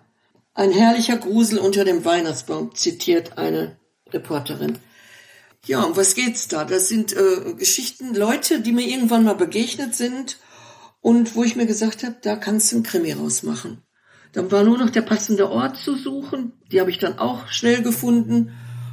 Und schon der Plot stand auch bald. Wie gesagt, die werfen sich mir vor den Füßen, die Leichen. Das ist, äh, ist einfach so. Nicht sehr blutrünstig, auch sehr humorvoll und äh, wird dann gemordet, was das Zeug hält. Manche Leute eichnen sich besonders darin vorzukommen, die verändere ich natürlich Und auch manche Situationen, zum Beispiel im Urlaub letztens, da war ein Versicherungsvertreter, der hat mich so genervt, der ist dann im Hotel Yamata leider aus dem vierten Stock geschmissen worden. Das ging nicht anders, der musste weg. Natürlich verändere ich die Namen, aber so die, die kommen dann eben auf eine schwarze Liste und das ist für mich so eine Art Therapie. Wenn die mir ganz doof und böse kommen, müssen die eben weg. Kommt eine lange Liste und irgendwann werden die dann in Krimis verarbeitet und dann geht's mir auch besser. Hat sich schon mal jemand wiedererkannt? Nein, noch nicht. Oh, da bin ich auch vorsichtig, muss man ja auch. Nicht, dass man da lesen, plötzlich jemand aufspringt und sagt, die Leiche bin ich. nein, nein, ich bin da schon vorsichtig. Und auch, jedenfalls manchmal ist ja so, da sind so Situationen, man kann sich da anders nicht wehren. Das mache ich dann eben auf diese Art. Vielleicht wusste es bis jetzt auch keiner noch, dass du den Mann vom Bütchen ums Eck gebracht hast. Nee, so auffällig ja nicht. Aber das ist schon, äh, manchmal ist das schon äh, äh, nervig, wie dieser Mann, der in den Urlaub verdorben hat, weil er jeden Tag mich da vollgelabert hat mit seinen Paragraphen und seinen Dings und was er da im Repertoire hatte, da sein, nee, also der musste wirklich weg. Wenn der jetzt aber auch ein Krimileser ist, der wird sich doch dann garantiert wiedererkennen, oder? Schätze ich mal. Ich weiß nicht. Also, äh, der sah nicht nach Krimileser aus. Spätestens jetzt, Herr Kaiser, wissen Sie, dass Sie gemeint sind. Wurde auch beim Tannenbaum schlagen. Dann habe ich dann zwei so Damen kennengelernt in rosa Plüschmäntel und so richtig komisches Zeug. Und die haben auch tatsächlich einen aus der Schonung abgeschleppt und diesen Mann verwöhnt. Das waren dann die Perlenpaula und die Mutter. Jedenfalls äh, muss der dann auch gestorben. Die konnten sich nicht einigen, wer von den beiden nun in den Gunst der ne, Liebe des Mannes kam. Also weg damit. Das spielt auch in einer Zechensiedlung Schüngelberg. Ich weiß nicht, ob das einem was sagt. Die Schüngelberg-Siedlung.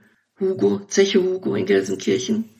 Mhm. Das ist aber auch eine ganz tolle Gegend, um Menschen umzubringen. Wirklich. Die alte Halde, die alten Gemäuer und herrlich. Mhm. Also bis jetzt höre ich nur Positives über meinen Karpfenkerzenkohleofen. Ich hoffe, das bleibt so. 24, das heißt für jeden Tag ein Toten. Nicht tot, auch reinlegen. Das ist ja nicht nur mit, nee, nicht nur tot, auch hinterlistig reingelegt und, und ne, auch nicht nur immer erschossen, auch erschlagen. Viel arbeite ich auch jetzt mit äh, äh, Vergiften. Da habe ich mich also richtig gut eingelesen. Mhm. Und da kann man auch viel machen. Adventskalender manipulieren oder Plätzchen ne, vergiften bis die dann an den Falschen geraten. Habe ich jetzt schon ein paar Weihnachtsgeschenke gefunden. Also ich weiß ein paar Leute, denen ich das Buch schenken werde. Zu vergiften ist interessant. Eine, Tan äh, eine Taxusnadel reicht zum Beispiel, um eine Katze umzubringen. Das muss man sich mal vorstellen. Da muss man praktisch für so einen Erwachsenen so sieben, acht Nadeln schon mörsern. Mhm. Vergiften finde ich auch sehr schön, ja doch. Mhm. Verschenkst du dann jetzt eher ein Buch, Steffi, oder doch eher die Pralinen? Habe ich das jetzt gerade so richtig gehört? Nein, nein, das, das Buch schon. ja, meine Margarita Sommerfeld-Reihe, die ist ja da entstanden, wo ich auch aus der Zechensiedlung, wo ich auch herkomme, da wohnt die und mittlerweile ist da so ein Hype entstanden, die fahren davor, halten und gucken, wo Margareta Sommerfeld wohnt. Das finde ich so toll. Gibt es da auch Stadtführungen? Nein, noch nicht so intern. Ah, cool. Jedenfalls Eisaugen ist vor elf Jahren äh, entstanden. Das war mein erster Margareta Sommerfeld-Fall. Den gibt's, den gibt's mittlerweile in der sechsten Auflage. Darf ich fragen, wie alt die Ermittlerin ist? Margareta Sommerfeld ist jetzt 48. Ah, ja, das, das finde ich schön, ja, sehr gut. Immer auf der Suche nach einem Partner. Jetzt hat sie wieder jemanden neu, aber es ist auch nicht so das Wahre. Und das ist ja auch, was die Leute interessiert. Wie geht's weiter? Die Mutter. Sie ermittelt äh, äh in Verbindung mit der Mutter, mit der Waltraud. Mhm. Und jetzt bei äh, Rauhnächte habe ich gedacht, Mensch, da muss doch jetzt mal wieder mal einer aus dem Kreis der Protagonisten sterben. Da haben sich alle aufgeregt, meine Testleser, aber du kannst doch Waltraud nicht sterben lassen, das geht nicht. Dann musste dann Waltrauds Freundin Annie sterben. Oh. Ging nicht anders, eine musste ja dann, ne? Und Waltraud wird nur entführt ins Sauerland, aber die, es geht gut aus, sag ich nur so viel. Alte Literatenweisheit, die ich gelernt habe, kill your darling. Ja? Ja, das ist, ja, das ist aber nicht jetzt doch nur so irgendwie. gemeint, dass man die Figuren umbringt, oder? Das ist ja eigentlich mehr damit gemeint, dass man. Aber sie könnte, nee, löscht. Margareta könnte ja nicht den Liebhaber umbringen. Ach nee, das ist nix. Der muss noch ein bisschen weitermachen. Der letzte Krimi von Margareta hat im Sauerland gespielt, Fröhliches Morden überall, letzten Weihnachten. Der kam auch sehr gut an, weil ich dort ja immer Urlaub mache, da kenne ich ja auch jeden Baum. Und dass die Leute fanden das toll, sich wieder zu erkennen, äh, wie vom Bäcker und die vom Metzger. natürlich nicht die Mörder. Ich habe irgendwo gelesen, die Miss Marple vom Ruhrgebiet. Das ist aber dann eine junge Miss Marple, eine ganz junge, ne? Was heißt ganz jung? Ja, an die 50, ja. Noch jung. Ja, du hast ja noch ein paar Bände vor dir. Nein, nur Miss Marple war ja, die war ja schon. Nein, so, so sieht sie auch nicht aus. Also es ist eine attraktive äh, Ermittlerin. Sie war erst äh, Verkäuferin in einem Süßwarengeschäft und hat dann umgeschult zur äh, privaten Ermittlerin. Mit Hilfe eines Mannes, der das finanziert hat. Oh, deshalb, weil die ja im Süßwarenladen war, deshalb sind das mit die 24 Geschichten wie im Adventskalender, aus dessen Türchen ich jetzt nee, keine nee, nee, Schokolade- nein, nein, nein, das habe ich mir selbst ausgedacht. Okay, also ihr könnt euch jetzt überlegen, ob ihr nascht aus eurem Adventskalender oder ob ihr einfach nüchtern dran bleibt und dann mit mir unter den Mistelzweig geht. Wir wollen nämlich noch nach Schottland und stellen uns die Frage, kann man Gift auch in schottischen Whisky mischen? Die erste Frage, die wir klären müssen, wir haben ja jetzt die Giftexpertin gehört, schmecke ich im Whisky Gift? Es kommt wahrscheinlich auf das Gift an. Es gibt sicher Gifte, die man nicht rausschmeckt, schätze ich mal. Und die auch schwer nachzuweisen sind. Ja. man zum Beispiel Profonol oder Profo, ja, kommen wir jetzt nicht drauf. Jedenfalls, das kann man sehr schlecht nachweisen und das würde man auch nicht schmecken. Bin jetzt nicht so der Whisky-Trinker. Die schmeckt ja sowieso bitter, also von daher dürfte das kein Problem sein, oder? Bitter? Wieso schmeckt der denn bitter? Ja, das, was ich bis jetzt so probiert habe, äh, es kommt mir das immer so, so ein kleiner Rauch-Nachgeschmack. Ne? Ach so, dieses, dieses Torfige dann, oder? Ja, das. Ja, ja, ja. Hm? Ja, da kann man ein Gift schon mit überdecken, schätze ich mal. Wenn das so ein richtig, richtig torfiger Whisky ist, könnte ich mir schon gut vorstellen. Das müsste Ja, funktionieren. ja, das meine ich. Mhm, ja. Tim, bist du Whisky-Experte? Im Zweifel auch eher nicht, ne? Nein, ich trinke hier helles Bier in München. Das schmeckt auch ausgezeichnet. Ich glaube, da würde man aber auch sofort irgendwie schmecken. Oder man würde denken, Mensch, das ist ja Altbier, wenn da irgendwas drin ist. Genau. Da muss ich erst Richtung Heimat fahren. Dann kommt erst Altbier und dann kommt das Pilz. Dann machen wir es aber auch ganz korrekt. Dann kommt erst Kölsch Ja, natürlich. und dann kommt Köln Hauptbahnhof aussteigen in ins, ins Früh, dann kommt erst das Kölsch und dann in Düsseldorf kommt das Alt und dann in Essen das Stauderpilz. Ja. und in Aalen kommt dann der schottische Whisky. Also wir haben auch Bier in Aalen. Wir haben sogar tatsächlich eine Brauerei in Aalen, eine kleine. Und ich bin ja auch eher Biertrinkerin als Whisky-Trinkerin. Ich hatte jetzt nur gedacht, bei ein Schotte unter Mistelzweig und bei deiner Vorliebe für Schottland und für Irland, dass du ein Fable wahrscheinlich für Whiskys hast. Nein, tatsächlich nicht. Also ich habe auch sogar schon mal eine Whisky-Wanderung gemacht. Ich bin den Speyside Trail gewandert. Das ist ja so ein, eine Strecke, an der viele Brennereien sich befinden und habe da auch mm, viele Whiskys verkostet. Aber ich, nein, ich bleib beim Bier. tatsächlich auch in dem Buch eine Szene vor, in dem zu viel Whisky getrunken wird. Dann nimm uns mal mit in den Schotten unter Mistelzweig. Ja, also ein Schott unter Mistelzweig ist jetzt im Ende September erschienen. Das ist ein Liebesroman, der in Schottland spielt. Und es geht darum, dass eine Angestellte von einem großen Reiseveranstalter ein Bed and Breakfast testen soll. Sie soll herausfinden, warum die Bewertungen plötzlich so schlecht geworden sind und wie es dann in einem Liebesroman so kommen muss. Lernt sie dann auch die Bed and Breakfast Besitzer kennen. Der eine sieht total gut aus, ist sozusagen ein Bilderbuch Schotte und sein Bruder ist ein bisschen mürrisch und nicht so gerade beliebt und der ist auch der Grund für die schlechten Bewertungen. Und natürlich verliebt sie sich in den mürrischen Schotten und stellt auch dann fest, dass sie viel besser zu dem, zu dem passt. Und ja, wie es dann in einem Liebesroman so kommt, gibt's ein paar Verwicklungen, bisschen Lokalkolorit und ein Happy End. Und Otter. Otter kommt natürlich auch vor. Es geht auch ein bisschen um Naturschutz. Also das Bed and Breakfast befindet sich in einem Naturschutzgebiet auf der Isle of Skye, in dem noch Otter wohnen. Und da geht es auch darum, dass eben ein großer Hotelkonzern dieses Bed and Breakfast kaufen möchte und dann eben dieses ganze Ottergebiet dann zerstört werden würde. Also das ist auch noch ein Thema des Romans. Wie kommt man bitteschön, also klar mit dem Schiff, aber wie kommt man bitteschön auf die Isle of Skye? Ja, also das war so, ich habe in Schottland Urlaub gemacht und ich habe einen Roadtrip gemacht und eine Rundreise mit meinem Auto und da bin ich auch ein paar Tage auf der Isle of Skye gewesen und es hat mir sehr gut da gefallen. Und als ich dann den Liebesroman geschrieben habe, dachte ich, das ist doch ein schöner Schauplatz. Das kann ich doch da gut verwenden. Und habe ich dann auch gemacht. Ich schreibe ja gerne so Geschichten, die an Orten spielen, die ich sehr liebe. Ist dann für mich mal wie so ein kleiner Urlaub. Ich schreibe ja gerne Geschichten, die in Irland spielen. Ich habe ja auch tatsächlich Nordsee-Krimis geschrieben. Die spielen an der Nordsee. Und ich schreibe eben gerne von Orten, die ich im Urlaub besuche, wo ich sehr gerne hinfahre, weil Das ist für mich Verreisen vom Sofa aus beim Schreiben dann. Das macht mir richtig Spaß. Die Isle of Skye, also ich weiß nicht viel über dies. Einzige, was ich noch gelesen habe, man kann sie nicht nur mit dem Schiff erreichen, kann es auch hinlaufen, ne? Ja, genau, da führt auch eine Brücke hin, seit einigen Jahren. Kann also auch über die Brücke fahren. Also ich denke natürlich bei Irland und bei Schottland neben Whisky an schlechtes Wetter. Ja, also da habe ich in Irland tatsächlich immer viel Glück gehabt. Ich feiere seit 1992 eigentlich jedes Jahr, immer für eine gewisse Zeit nach Irland, manchmal kürzer, manchmal länger. Aber da habe ich immer richtig viel Glück gehabt. Und bei meinem ersten Schottlandurlaub, das war auch noch dummerweise diese Wanderung, da war es richtig schlecht. Da hat es jeden Tag geschüttet und wir mussten halt wandern. Wir, es war so eine Streckenwanderung, wir mussten also weiter. Und da waren wir wirklich immer sehr durchnässt und es hat mir eigentlich gegen den Fallen an Schottland erstmal verdorben. Aber ich habe dem Land dann noch eine zweite Chance gegeben und bin dann zwei Jahre später mit dem Auto hingefahren und da habe ich wieder richtig Glück im Wetter gehabt. Also es ist, ist unterschiedlich, kann man Glück und Pech haben. Hab alles erlebt schon da. Man sagt ja auch in Irland zum Beispiel, wenn dir das Wetter nicht gefällt, dann warte fünf Minuten. Gibt ja auch kein schlechtes Wetter, heißt es immer. So habe ich das zu meiner Hamburger Zeit gelernt. Es gibt kein schlechtes Wetter, nur die falsche Kleidung. Ja. Also es ist schon nicht so schön, wenn man den ganzen Tag durch strömenden Regen wandern muss, auch wenn man eine gute Regenjacke anhat. Aber wir halten fest, in ein Schotte unter Mistelzweig, da stirbt keiner, da wird keiner vergiftet, sondern da geht's ganz romantisch und, und liebevoll zu. Genau, die Vergiftung, die mache ich dann lieber in meinen Nordseekrimis. Da gehe ich dann äh, auf Gift auch mal gerne. Tim, ist das eher was für dich jetzt, wenn wir dich schon nicht mit Krimis locken können? Äh, die Nordsee, ja.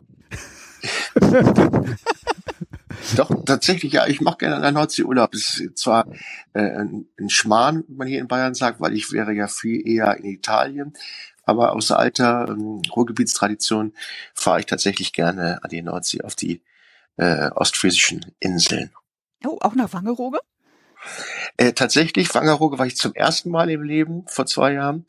Äh, aber sonst gerne Norderney und Just und Spiekeroog vor allen Dingen. Oh, Spiekeroog, ja. Spiekeroog, da habe ich ja meinen ersten Kindheitsurlaub gemacht und seitdem ist es auch meine Lieblingsinsel. Da hat meine Tante im Kinderheim gearbeitet und da war ich mit zwei Jahren tatsächlich das erste Mal im Urlaub und seitdem ist Ach. Spiekeroog steht bei mir ja auch ganz oben. Herrlich ist das, wunderschön. Da habe ich auch dieses Jahr tatsächlich eine Woche Schreiburlaub gemacht, um da meinen Krimi zu schreiben und das war so schön. Also eine ah. Woche einfach nur Urlaub auf einer Insel und einen Krimi schreiben, das ist einfach perfekter Urlaub für mich. Herrlich. Und ich durfte dort mal eine Jan Fedder Lesung äh, geben, da im oh, Kurhaus oder im Kino dort. Passt mhm. ja auch wunderbar. Ja, Spiekeroog ist super. Wenn du hörst Tante im Kinderheim, gehen dann bei dir als Mensch, der besondere Menschen sucht, der Begegnungen sucht, fahren da sofort die Antennen aus? Beim Stichwort Kinderheim? Tante im Kinderheim. Äh, nö, das, das noch nicht. Mm -mm.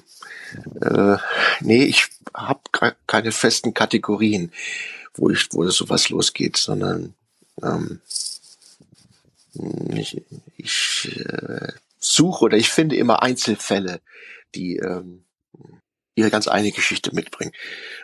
Hm, nee, löst bei mir erstmal nichts aus. Ich habe jetzt also Tante im Kinderheim und das auf einer auf einer einsamen Insel. Da hast du natürlich direkt ganz viele Bilder vor Augen. Oder ich. Ja, mir fällt dann auch gerade die Sache mit den 60, 70er Jahren ein, wo die Schwestern und das Personal die Kinder so gequält haben. Ich meine, ich war auch in den 70er Jahren, 60ern von der Kirche verreist, aber mir ist nichts Böses passiert. Also mir hat sehr gut gefallen. Ich weiß nicht, ob ja, du das meinst, was da jetzt äh, durch die Medien ging dass die Kinder gequält wurden und. Da also, könnte man einen super Krimi draus machen. Da könnte man ja da an so ein Kind, das jetzt erwachsen ist, auf die Spur dieser alten ähm, Quälpersonen ja. setzen. Das, das fände ich jetzt gut als Krimi. Das, das ja, das stimmt. Das ja, das wäre super. Mhm. Naja, aber das ist wieder so wie bei meinem Krimi Opferstock. Ein super Krimi, den ich immer wieder gern vorlese, der wurde gemieden, weil das eben um kirchlichen Missbrauch ging. Das wollte, da wollte keiner was von wissen. Mhm. So ein schöner, no, dann, ach nee, und das wollten die nicht hören, die Leute. Mhm. Obwohl es den Tatsachen entspricht. Die wollen damit nichts zu tun haben. Manche sind ja. so fromm, Kirche, Kirche, und die wollen das alles nicht. Die sind taub auf dem Ohr, was da geschehen ja. ist. Umso wichtiger, das dann zu schreiben. Ne? Also. Ja, aber das war leider nicht der Erfolg, den ich mir erhofft hatte. Wolltest du das in Köln vorlesen? Nein. Das ist ein Ruhrgebietsgebiet, der teilweise auch in, in Geberhausen gespielt hat eine Kindheitserinnerung wurde in diesem jungen Mann wach und er hat sich dann daran erinnern, was ihm da zugestoßen ist. Und seine Freunde und er sind dann dorthin gefahren, um den Täter zu suchen und haben ihn auch gefunden. Aber wie gesagt, der, alle, die, die Presse hat so toll darüber berichtet. Die Leute wollten das nicht lesen. Das tut man nicht, Kirche, da spricht man nicht schlecht drüber und fertig. Sehe ich anders, aber naja. Ja, ist ja mal so das Privileg, wenn man nicht vom Schreiben leben muss, dann kann man sich auch mal was, was leisten, so Flops, die eben keiner lesen will. Glaube ich, das, Flop jetzt nicht direkt, aber wie gesagt, die Zahlen, wie, die, wie jetzt ja, Eisaugen ja. und die anderen Clubs, nicht, nicht. Ne. Hm, hm. Und dann wird und der Verlag auch, auch wahrscheinlich sagen, jetzt lieber nichts mehr in die Richtung, denke ich mal. Ja, ja, eben. Hm. Schade eigentlich, ne? Ja, aber schade. Hm. Da wollte ich ein aktuelles Thema verarbeiten, ist mir leider nicht gelungen. Ist mir zwar gelungen, aber wie gesagt, die Leute sind taub auf dem Ohr. Vielleicht war es auch heute, da kann noch so viel über die Kirche geschrieben äh, äh, werden, das glauben die alle nicht. Ich kenne viele, die sagen, das ist Quatsch und ne, stimmt gar nicht. Ja, wenn das dann vielleicht auch gerade die Zielgruppe ist, die jetzt ähm, beschaulichen Cozy Crime mit Humor erwartet und dann auf so ein Thema gestoßen wird, ist wahrscheinlich auch Eben, ja, ganz genau so ist es. Hm. Ja. Wie leicht ist es denn, Tim, jetzt vom Verlag zum Beispiel ein Jahr zu bekommen? Oder kriegst du wahrscheinlich kriegst du es leichter, als wenn wir jetzt mal da anknüpfen, was Steffi gerade gesagt hat, als, als viele andere. Wenn du sagst, pass auf, ich brauche jetzt ein Jahr, um den zu begleiten und um wirklich auch diese Nähe herzustellen. Ich krieg das ja nicht vom Verlag, sondern das ist mein Anspruch. Also ich, ich sag das, das zu mir selber. Ich kann gar nicht anders. Also wenn ich äh, einem Menschen nahe kommen will und ihm wirklich ähm, so beschreiben möchte, dass er sich selbst wiedererkennt und andere auch dem Phänomen näher kommen möchte, dann wäre das in meinen Augen, wenn man es schnell macht, unseriös. Also deswegen, das brauche ich einfach. Und ähm, der Verlag bezahlt mich ja nicht zeitlich, sondern so wie euch auch. Ähm, der beteiligt mich ja ähm, also an dem Umsatz kriege einen Vorschuss, aber ähm, ja, nee, das ist schon die richtige Zeit. Äh, so ein Jahr. Die setzen aber ja auch ja. Abgabefristen. Das meint du, nee, du hast ja selber, Oh, das ja, ist, ja, ist ja schön. Also ich habe immer Abgabefristen in meinen Verlagen, in, in meinen Verträgen. Ja, ich habe immer Fristen drin. Ja, natürlich, äh, wenn ich soweit weiß, wie wie ich auskomme, dann sage ich das dann denen, wann ich abgeben möchte. Aber, Aber der Vertrag ist doch schon unterschrieben vorher, oder? Bevor das Buch beendet ist. Manchmal, ja, manchmal auch nicht. Dann, Ach so, na gut. Ja. Hm. Aber da lasse ich, kann ich mich nicht unter Druck setzen lassen. Das geht nicht. Ich muss äh, mehr sehen, hm. wie weit ich komme mit ihm und äh, wann wir beide zufrieden sind, dass man einen Menschen ein ganzes Leben lang wirklich äh, so gut nachzeichnet, wie es eben sein muss. Hast du schon mal einen abgebrochen oder gemerkt dann nach, von mir aus nach drei, vier Monaten, das wird nichts? Gott sei Dank nicht. Ist mir das erspart geblieben. Das wäre sehr schmerzhaft, sicherlich. Und ich habe mir bisher auch immer wieder nur Menschen ausgesucht, die ich ohnehin verehre und die ich toll finde. Und bei, ich glaube nicht, dass es, da ist die Wahrscheinlichkeit schon mal geringer gewesen, dass es abbricht in der Mitte. Ich habe Angebote bekommen vom Verlag, über Menschen zu schreiben, die denen gefallen oder die potenziellen Lesern gefallen könnten. Und, und die gefielen mir aber nicht, da musste ich ablehnen. Ich ähm, kann mich nur ein Jahr beschäftigen mit jemandem, den ich auch gerne habe. Sonst äh, würde ich mir ja selbst was antun. Ich kann nicht über jemanden schreiben, äh, mit dem ich nicht sympathisiere. Höchstens als Journalist ein Tag oder vielleicht eine Woche und dann kriegt man schon ein schlechtes Bauchgefühl. Und ähm, deswegen achte ich darauf, dass diese Menschen mir auch gut tun, über die ich schreibe. Muss ich jetzt fragen, wen er abgelehnt hat? Ich dachte, Mensch, einer von euch ist wenigstens genauso neugierig. Nee, das würde ich auch nicht sagen. Auf die Gefahr, ich möchte ja niemanden beleidigen. Ich möchte ja niemanden beleidigen. Das sind äh, zum Beispiel einige sehr mächtige Potentaten aus deinem Sportbereich äh, und äh, mehr sage ich nicht. Du hast schon, glaube ich, ganz lebhafte Fantasien, um wen es sich handeln könnte. Ja. Mir fallen da so zwei, drei ein. ja, ja. Gibt es was, was ihr ablehnen würdet, Steffi? Ablehnen als Thema? Also ich würde jetzt nicht gerne was über, über Kindesmissbrauch schreiben oder wenn ähm, Kinder ermordet werden, das, das könnte ich äh, nicht schreiben. Das, nein, das würde ich nicht machen. Oder auch ähm, Dinge, die jetzt zum Beispiel, die ich nicht selbst erlebt habe und über die Menschen besser schreiben können, die es selbst erfahren haben, zum Beispiel People of Color, ihre ähm, Diskriminierungserfahrungen, da würde ich nicht drüber schreiben, das überlasse ich dann doch lieber den Menschen, die es am eigenen Leib erfahren haben und da denke ich auch besser drüber schreiben können als ich. Ja, dem schließe ich mich an, so denke ich auch über Kinder und Kindesmissbrauch und nee, also Kinder umbringen auf keinen Fall. Das war bei meinem Opferstock schon was ganz anderes. Das habe ich auch nie so benannt. Da sind also ist ganz vorsichtig mit umgegangen mit dem Thema. Und trotzdem wollen die Leute das nicht lesen. Ich weiß gar nicht, wo da eben der Wellensittich gepiepst hat. Noch schlimmer ist oder ganz schlimm ist ja wohl auch, wenn man Tiere umbringt. Oh, hm? das habe ich schon gemacht. Das habe ich schon gemacht. Tiere umgebracht? ja. Sogar eins von meinen Lieblingstieren habe ich umgebracht. Ich habe einen Fantasy-Roman geschrieben und da kommen Papageientaucher drin vor. Und da habe ich leider einen gegrillt sozusagen. Ach ja. du liebe Zeit. Ja, ich habe es auch hinterher bereut. Es ist mir auch sehr schwer gefallen, das zu schreiben. Und ich habe auch immer, wenn ich es nochmal gelesen habe und in Überarbeitung im Lektorat, ich habe jedes Mal wieder geweint, aber ich habe es getan, ja. Den Ottern passiert definitiv nichts. Hast du dir jetzt auch so einen Plüschotter schon zugelegt oder so einen kleinen Obi-Schlüsselanhänger? Das sind doch auch, nee, das sind ja Biber, die sehen ja noch wieder anders aus. Ja, ich habe mir tatsächlich so ein Otter-Plüschtier gekauft, auf, allerdings nicht auf der Isle of Sky, auf der Isle of Mal, wo ich eine Woche vorher war. Und ja, das, die Otter haben mich schon fasziniert. Das, also das war das erste Mal, dass ich überhaupt Otter in freier Wildbahn gesehen habe auf der Isle of Sky. Da gibt's extra so eine Beobachtungsstation mit Ferngläsern ausgestattet und da habe ich Delfine gesehen und Otter das erste Mal in meinem Leben frei. Und das war so ein tolles Erlebnis für mich. Das musste einfach in dem Buch verarbeitet werden dann auch. Und ja, das Plüschtier habe ich jetzt immer so, wenn ich Fotos mit dem Buch mache, habe ich das dann immer so daneben als Dekoration. Ich musste erstmal googeln, um den Unterschied zwischen Otter und Biber rauszufinden. Ja, Otter sind ja auch unglaublich interessante Tiere. Ich habe auch vorher viel über Otter recherchiert dann und so. Und ich hatte auch eine richtig tolle Lektorin, die hat mir ja noch gesagt, ja, ich habe hier noch was über Otter gefunden. Willst du das nicht noch mit reinnehmen? Und ich so, ja klar. Und wir haben uns dann wirklich, wir haben dann sozusagen über Otter gefangirlt während des Lektorats. Das war richtig schön, hat mir richtig viel Spaß gemacht. Was gibt's bei dir für einen Input, Margit? Von Lektorat? Ich bin ein absoluter Hundefreund. Ich würde nie was schreiben, wo ein Hund leidet oder so. Also das, nee, absolut nicht. Lektoratserfahrungen sind durchweg gut. Jetzt hatten wir so zwar so ein paar Kleinigkeiten jetzt bei dem neuesten. Ich soll nicht so die, meine Person so negativ darstellen, aber ansonsten ist das alles okay. Oh, einen Hund habe ich auch schon vergiftet. Oh, oh. Echt? Vielleicht nicht erwähnt. Oh, ja. nee, also ja. ich. Aber er konnte gerettet werden. Er ist, er ist gerettet worden. Also oh, ja, dann, dann, ja. dann geht's, ne? Wichtig ist auch immer eine vernünftige Recherche, habe ich festgestellt. Ne? Da muss alles mhm. stimmen. Sonst rufen die an oder schicken eine Mail, das ist so und so nicht richtig. Und mhm. um das zu vermeiden, muss man schon super gut recherchieren.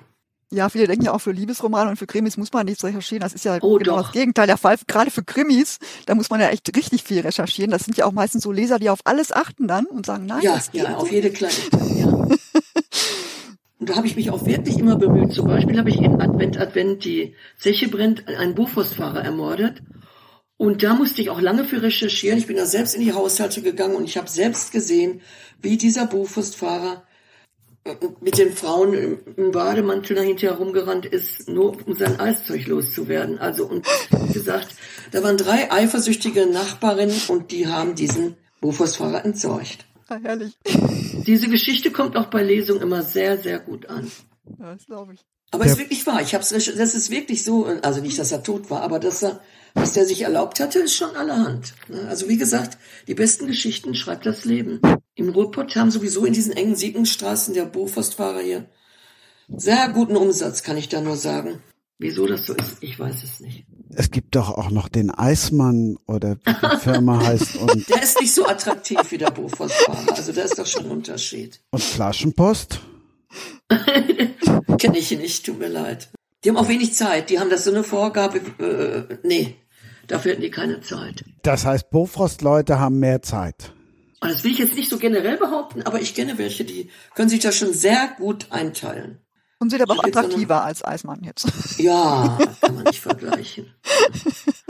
So mancher Hausfrauenkittel wird schon für so einen Bofrostfahrer geöffnet. Habe ich selbst erlebt. Muss das später naja. auch geschnitten werden wegen Schleichwerbung für Bofrost und Eismann oder bleibt das drin? das weiß ich nicht. Ich weiß ja gar nicht, ob das Schleichwerbung ist. Ich behaupte ja immer, dass das gut ist, dass wir uns im Podcast nicht sehen. Witzig, witzig fand ich das, ja, witzig.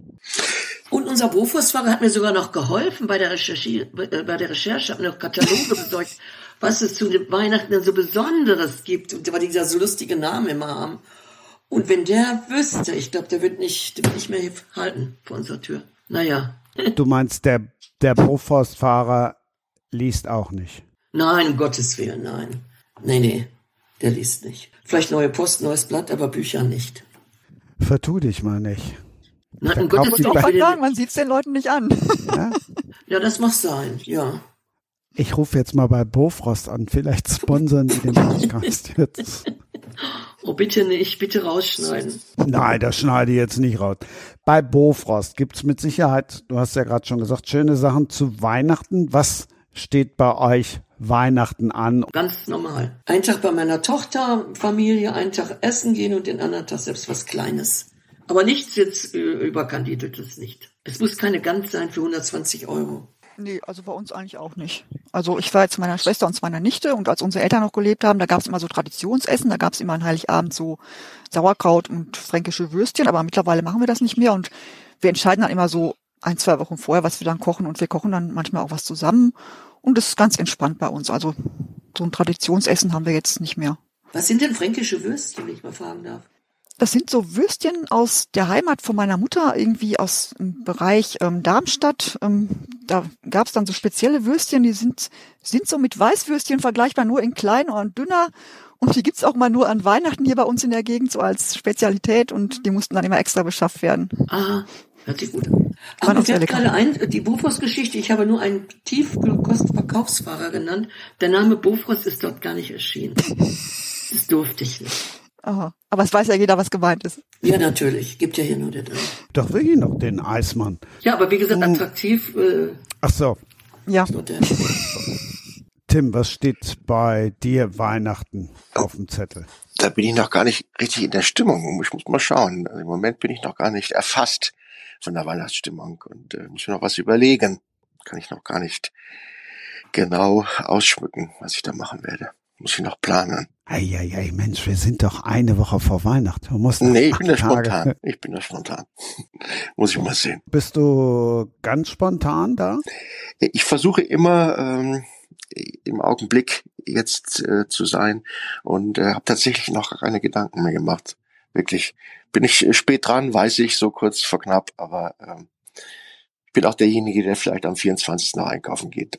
Dann darf ich mich bei euch bedanken und wünsche euch, was auch immer ihr macht an Weihnachten, wo auch immer ihr Weihnachten verbringt, eine gute Zeit. Ich habe jetzt irgendwie, Steffi, ich kaufe mir, glaube ich, noch einen Mistelzweig. Oh, sehr schön. Aber auch die Krimis. Also die Krimis werde ich mir auf jeden Fall kaufen, diesen Krimi-Adventskalender. Das freut mich. Ja, ich bedanke mich, dass ich dabei sein durfte. Es hat mir viel Spaß gemacht und wünsche euch recht frohe Weihnachten. Ja, danke, dass ich dabei sein durfte. Ich fand es auch sehr schön und sehr unterhaltsam und dank auch der lieben Gäste, die auch da waren. Und ich wünsche euch auch eine schöne und erholsame Weihnachtszeit. Ja, liebe Kolleginnen, lieber Kollege, weiterhin so viel Inspiration und so viel Schreiblust und äh, dass wir uns nicht unterkriegen lassen. Und frohe Weihnachten. Da gibt's ja kein schöneres Schlusswort. Danke. Bücher dieser Couleur oder dieser Couleur habt ihr bekommen. Also wenn ihr noch Weihnachtsgeschenke braucht, die Titel stehen auch nochmal in den Show Notes. Ich kann sie, wir haben ja letztlich über mehr als drei gesprochen, kann die alle empfehlen. Und tschüss. Das war Sprenger spricht. Autor Insights.